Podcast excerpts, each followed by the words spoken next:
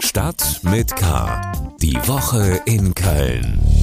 Herzlich willkommen zu Stadt mit K, die Woche in Köln. Diese geht zu Ende mit dem komischen Eindruck, dass es im Frühling schneien kann.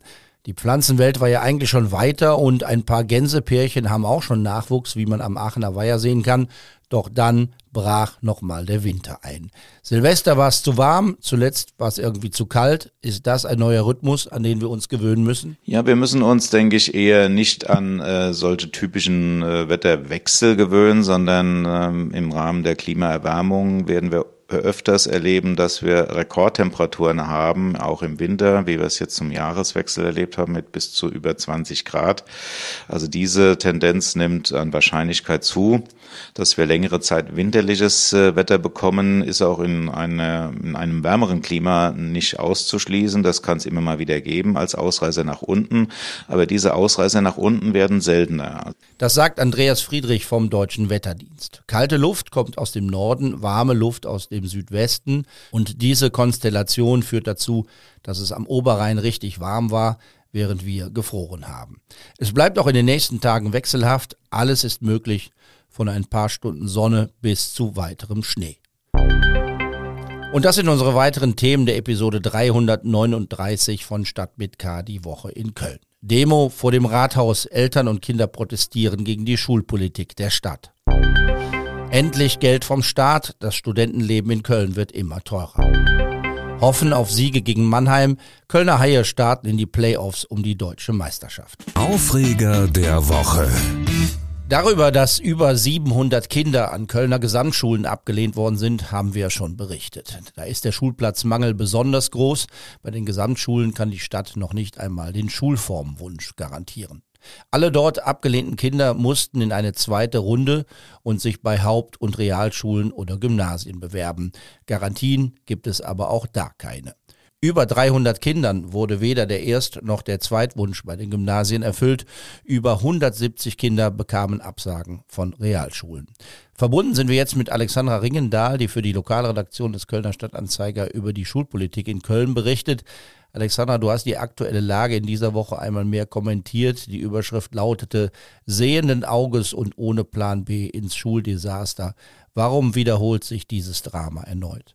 Ja, weil der Kern des Problems nicht beseitigt ist. Und auch wenn das Chaos durch Mehrfachanmeldungen jetzt dieses Jahr wegfiel, äh, an dem Drama wird sich so lange eben nichts ändern, wie es in Summe einfach zu wenig Schulplätze gibt. Und äh, im kommenden Schuljahr geht keine einzige Gesamtschule und kein einziges neues Gymnasium, zumindest im Interim, an den Start. Also keine neu geschaffenen Schulen. Und äh, im vergangenen Jahr, nach Abschluss des Anmeldeverfahrens, hatte der Schuldezernent auch prophezeit, dass es in diesem Jahr noch schwieriger werden würde, jedem einen Gymnasialplatz anzubieten. Man brauche mindestens sieben Mehrklassen, hat er letztes Jahr gesagt.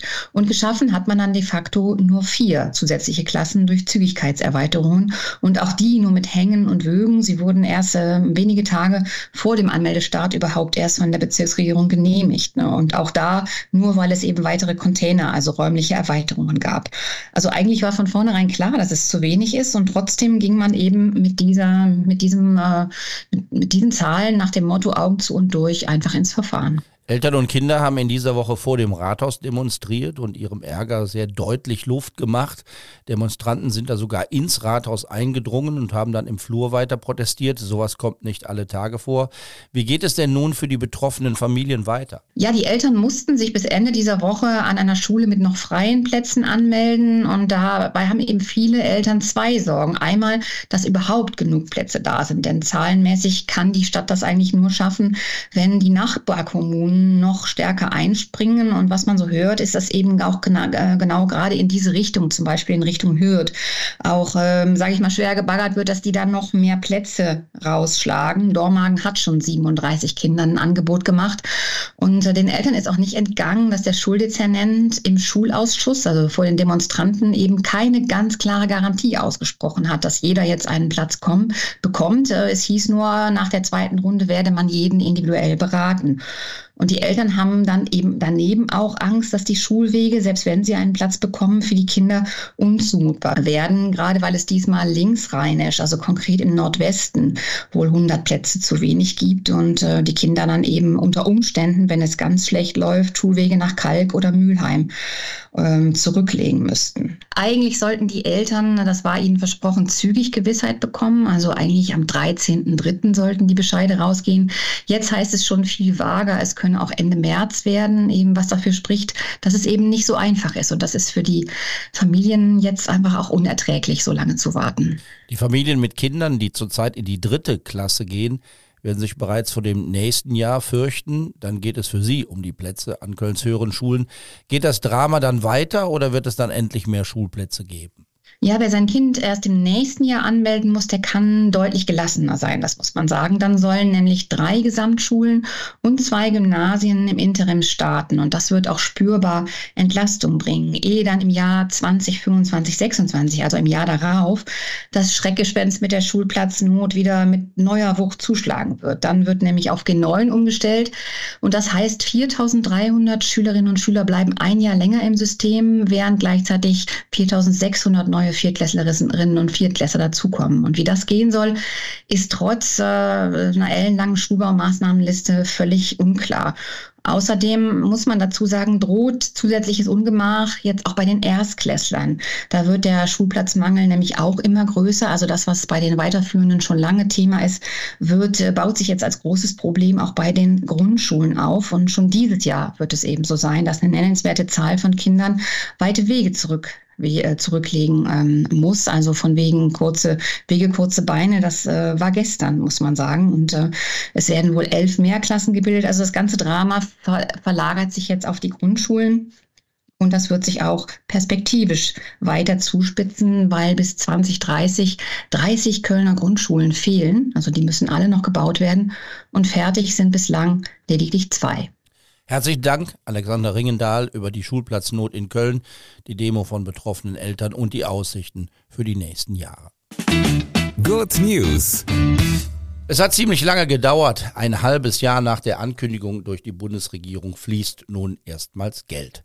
Ab diesem Freitag erhalten die ersten Studierenden die lang ersehnte Energiekostenpauschale von 200 Euro. Nach einer Testphase soll die Antragsplattform ab kommenden Mittwoch für alle Studentinnen und Studenten freigeschaltet werden. Für viele, die studieren, ist das Leben in Köln ziemlich teuer geworden. Die steigenden Energie- und Lebensmittelpreise sind für alle mit geringen Einkünften eine große Belastung. Helfen da 200 Euro vom Staat? Wir haben ein paar Stimmen von Studierenden in Köln gesammelt. Kurzfristig äh, hilft das Geld natürlich. Aber längerfristig gesehen ist äh, so eine Einmalzahlung äh, nicht wirklich wirksam, weil das gleiche Problem dann wiederkommt nächstes Jahr. Also wenn man das regelmäßig, eine regelmäßige Zahlung haben würde oder einfach durch äh, Subventionen äh, oder andere äh, Mittel den Preis senken würde, wäre das, denke denk ich, effektiver. Äh, aber kurzfristig ist es natürlich schön, etwas mehr Geld zu haben. Ich kann in Skiurlaub fahren, jetzt in dem Fall bzw. Skier ausleihen. Das wäre mir sonst nicht äh, möglich gewesen. Ich habe mir die quasi schon vorgestreckt. Ich zahle die eigentlich nur zurück. Von daher bringt mir das auch nicht viel. Also ich habe jetzt kein Geld dann mehr auf dem Konto, sondern eher wieder auf Null. Gerade ist ja alles teurer geworden. Dadurch sind ja die 200 Euro, sage ich mal, was heißt schnell weg, aber helfen tun sie auf jeden Fall. Lebensmittel, Miete und sowas, da auf jeden Fall. Ähm, ja, wobei bei Miete sind halt 200 Euro auch jetzt nicht gerade so viel. Allem im alltäglichen Leben bringt das was. Also gerade wenn man jetzt, wir haben jetzt eine Nebenkostennachzahlung bekommen, dann bringt das direkt was. Ja, die helfen mir jetzt, sage ich mal, die nächsten paar Monate ein bisschen weniger Geld ausgeben zu müssen für Strom. Das kann ich dann glücklicherweise für andere Sachen ausgeben. Es ist nett gemeint und es ist besser als nichts, aber um ehrlich zu sein, ähm, bringt es mir nicht besonders viel. Ich werde es wahrscheinlich zurücklegen ähm, für die Heizkostennachzahlung, weil ich bis jetzt noch nichts zurücklegen konnte an Geld, also gar nichts. Ich komme mal gerade so über einen Monat und äh, ja, 200 Euro sind besser als nichts. Das ist auf jeden Fall eine ähm, gute Entlastung, jetzt diese 200 Euro zu bekommen. Also ob die dann exakt in Energie gehen oder nicht doch in irgendwie Lebensmittel, weil die sind ja auch teurer geworden und so weiter. Das kann ich nicht sagen, aber ich finde es auf jeden Fall schön, dass da endlich mal was kommt. Ich finde es schade, dass es so lange gedauert hat. Und auch jetzt gerade ist das noch ziemlich undurchsichtig mit, ob man jetzt von der Uni was kriegt oder ob man sich bei Elster bewerben muss und dann dieses Online-Portal. Also ich, ich finde es auf jeden Fall schön, dass das jetzt kommt. Ich finde es schade, dass es so lange gedauert hat und es hilft mir auf jeden Fall gerade sehr. Person der Woche. Am 8. März war Weltfrauentag. Ein guter Anlass, um über den politischen Kampf von zwei Kölnerinnen zu sprechen.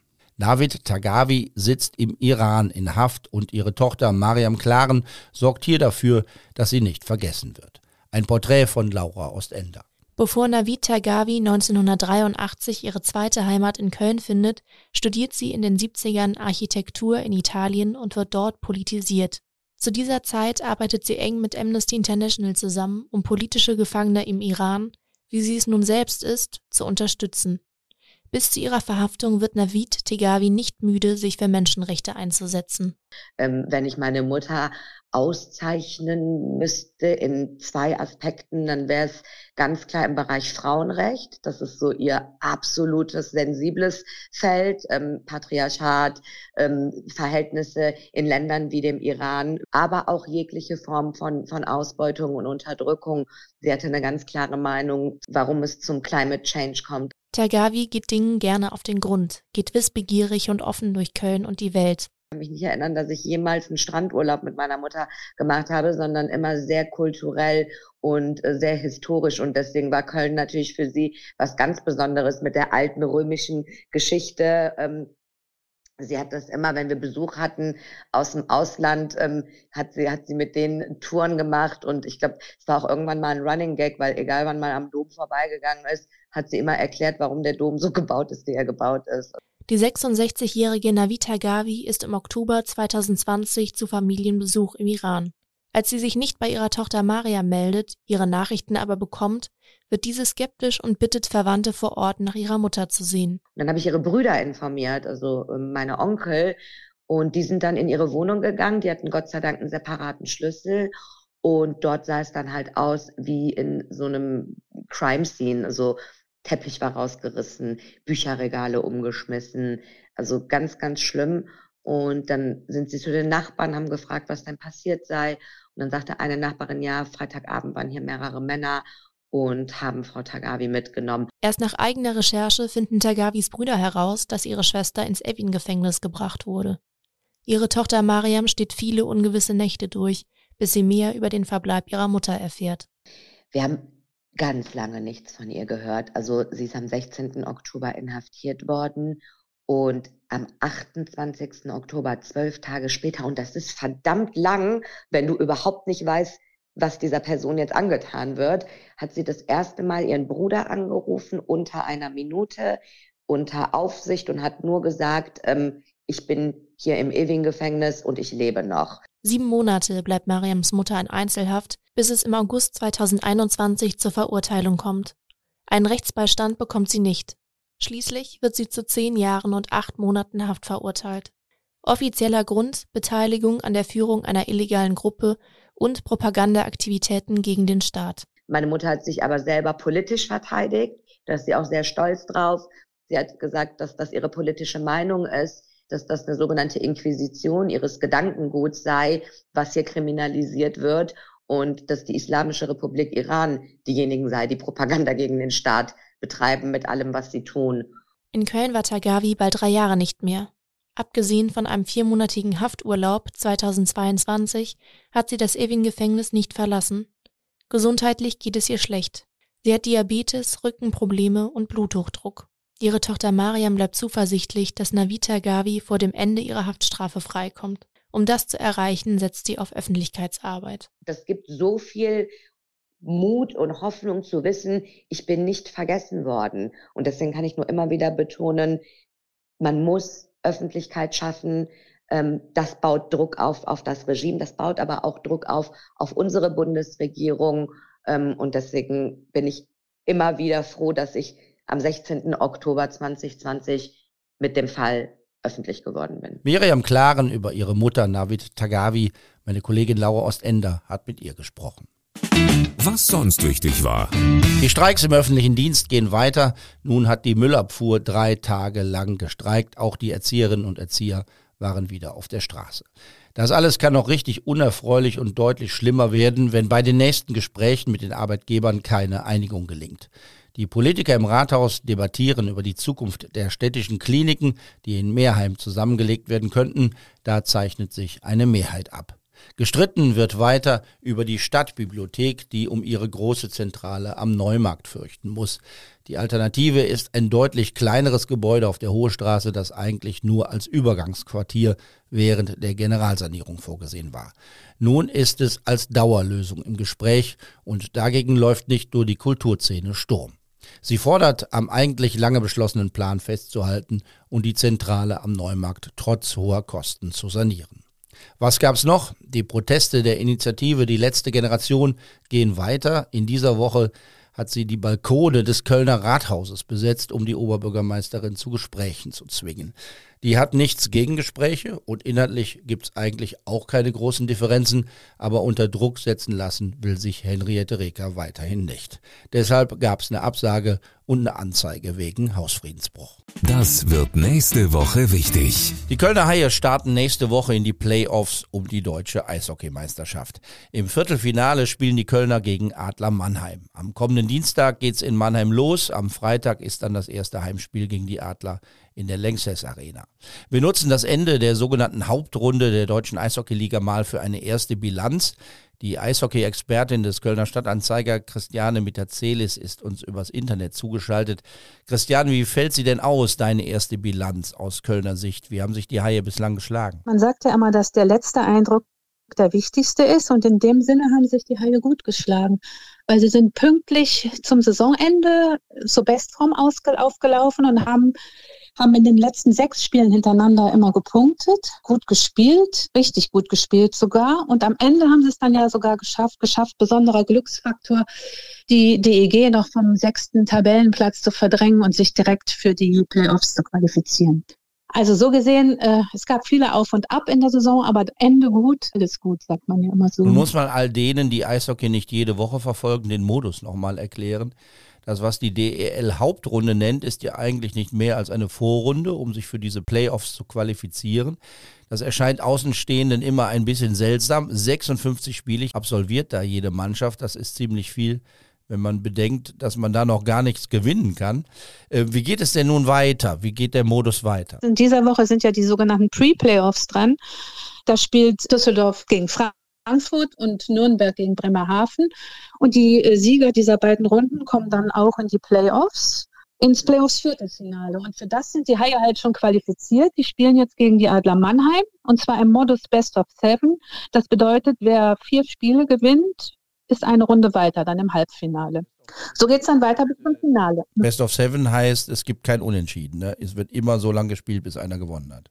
Ja, das ist in den Playoffs auch nochmal besonders. In der, ähm, in der normalen Runde wird, werden Spiele, wenn sie unentschieden spielen, immer um fünf Minuten verlängert mit Sudden Death. Also bis ein, wenn ein Tor fällt, hat eine die Mannschaft gewonnen und dann gibt es direkt Penalty-Schießen. Jetzt ist es aber in den Playoffs so, dass, das, dass die Spiele immer in 20 Minuten Abschnitten verlängert werden, solange bis ein Tor fällt. Und wenn kein Tor fällt, wird so lange weitergespielt, bis eins fällt. Da gab es ja mal 2008 in, am Ostermontag dieses berühmte Spiel in Köln, das am Ende über 160 Minuten gedauert hat, bis dann die Haie schließlich gewonnen haben. Die Haie spielen gegen die Mannheimer Adler. Wer ist deiner Meinung nach der Favorit? Werden die Haie weiterkommen? Wenn sie weiter so spielen, wie sie jetzt am Ende der Saison gespielt haben, dann haben sie eine gute Chance, äh, die nächste Runde zu erreichen. Mannheim ist aber natürlich auf dem Papier der Favorit. Es kommt sehr darauf an, äh, wie der Torhüter, der Kölner Torhüter halten wird, der Mirko Pantorkowski, weil ich gehe davon aus, dass die Halle ziemlich viel aufs Tor bekommen werden. Wie lautet dein Meistertipp? Wer hat am Ende die Nase vorn? Ja, mein Meistertipp ist leider ein bisschen langweilig. Ich meine, genau wie vor der Saison, dass München die besten Chancen hat, Meister zu werden. Die waren jetzt nach der Hauptrunde Erster die haben die beste Mannschaft, die haben einen Don Jackson erfahrenen Trainer. Also wer Meister werden will, sagen wir mal so, muss München schlagen.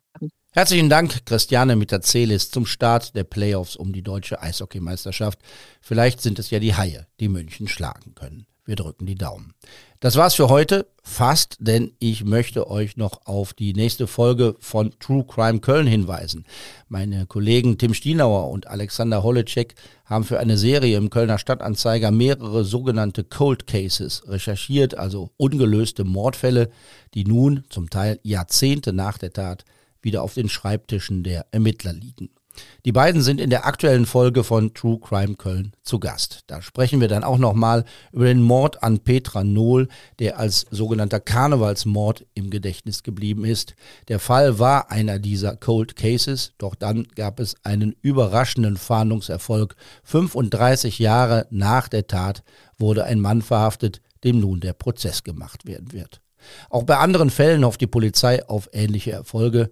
True Crime Köln gibt es überall, wo es Podcasts gibt und die einzelnen Cold Cases Fälle, die die Kollegen recherchiert haben, gibt es zum Nachlesen bei ksda.de.